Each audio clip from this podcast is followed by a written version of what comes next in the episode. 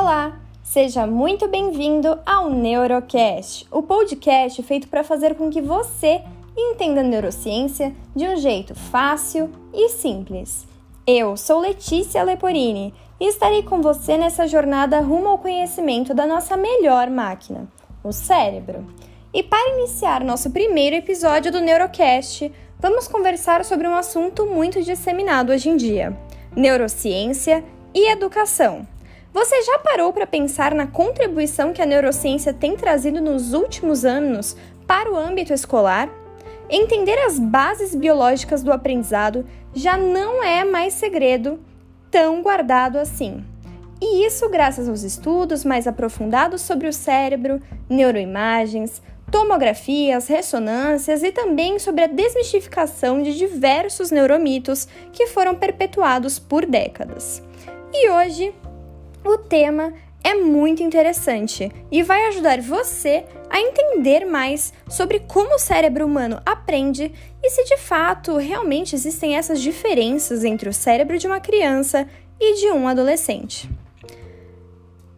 Os estudos da neurociência vão avançando cada vez mais e são desenvolvidos em todo o mundo. Isso torna cada vez mais as pessoas próximas de coisas que antes não eram tão acessíveis assim. Algo que sabemos hoje em dia com bastante convicção sobre o cérebro é a importância das interações entre o meio ambiente e os seres vivos. Isso é imprescindível para a aprendizagem. E é dessa forma que as sinapses acontecem. Aqui vale explicar o que significa sinapses e quem é responsável por fazê-las. As sinapses são as trocas que acontecem entre os neurônios, para que as informações que recebemos todos os dias sejam de fato assimiladas pelo nosso encéfalo.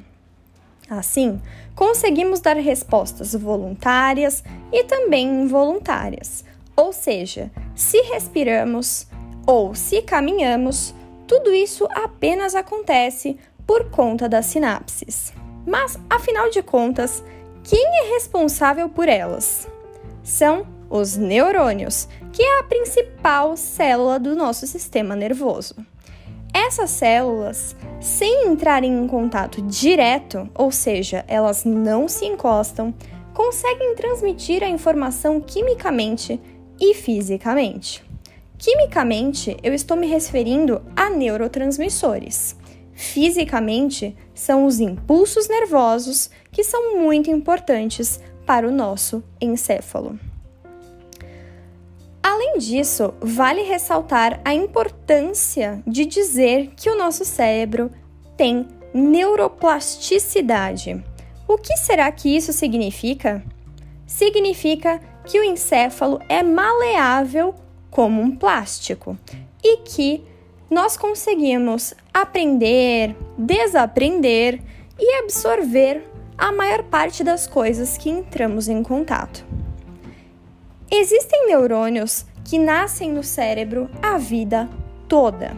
Porém, conforme a idade vai chegando, a nossa neurogênese, ou seja, esse nascimento de novos neurônios, vai diminuindo.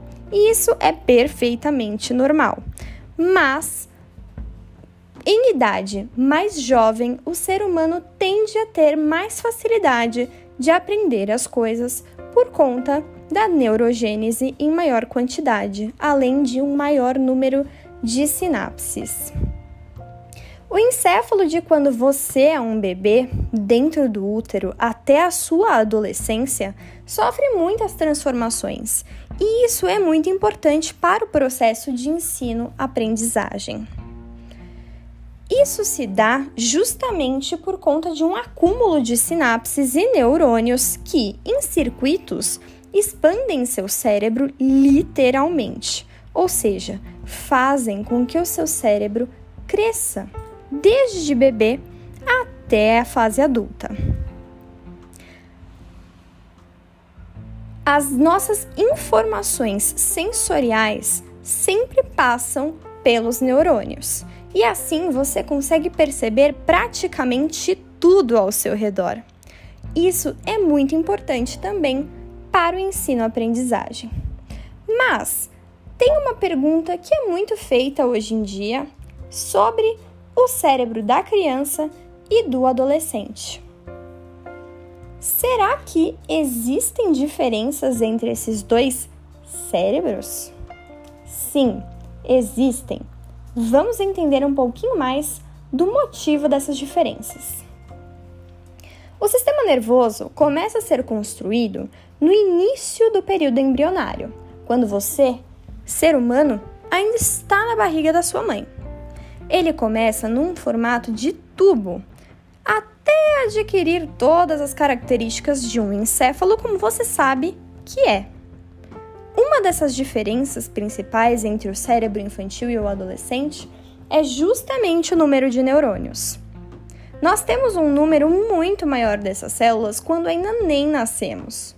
No entanto, vamos perdendo uma grande parte dos neurônios, porque não utilizamos todos. Aos dois anos, já temos uma quantidade de sinapses incrivelmente grande, pois tudo ao nosso redor serve de estímulo para o encéfalo. Já nascemos com algumas áreas cerebrais mielinizadas, ou seja, com uma capacidade maior de serem estimuladas. E a transmissão dessas informações acontece mais rapidamente em neurônios mielinizados e com bainha de mielina. Para ser mais precisa, Nascemos com as áreas motor e sensorial um pouco mais desenvolvidas, mas a área frontal do cérebro ainda não está nem um pouco pronta. E é justamente por isso que as crianças têm características específicas que adolescentes não têm.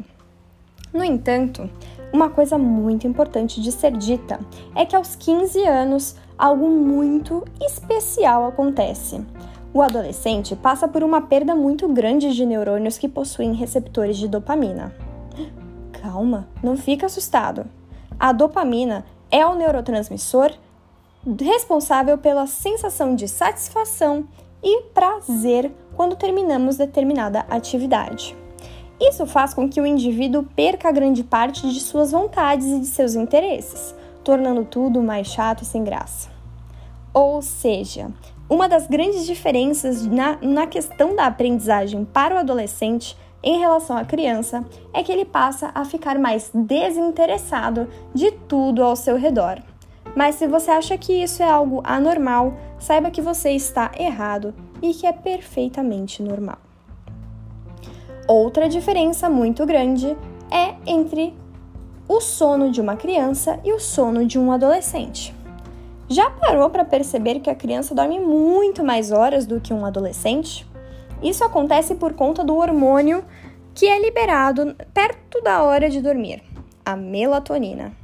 Na criança, esse hormônio é liberado por volta das 8 horas da noite e para de ser liberado às 7 da manhã aproximadamente. Já em um adolescente, esse hormônio é liberado apenas por volta da meia-noite. É muito tarde e muito diferente. E ele para de ser secretado por volta das 9 horas da manhã. Por isso que em fase escolar muitos pais não conseguem entender essa transição de horários. Mas é muito normal, fiquem todos tranquilos. A principal mensagem que eu quero deixar aqui nesse podcast para terminá-lo é: existem diferenças nas bases biológicas da aprendizagem de uma criança e de um adolescente. E isso é normal. O importante é que nós entendamos como que as sinapses acontecem, como que o nosso cérebro reage a tudo isso e que você não está sozinho nessa caminhada. Você gostou desse podcast? Então, deixe o seu curtir e compartilhe com os seus amigos. Lembre-se, o seu cérebro ainda está em desenvolvimento. Até os 30 anos, todo ele estará mielinizado. Até a próxima!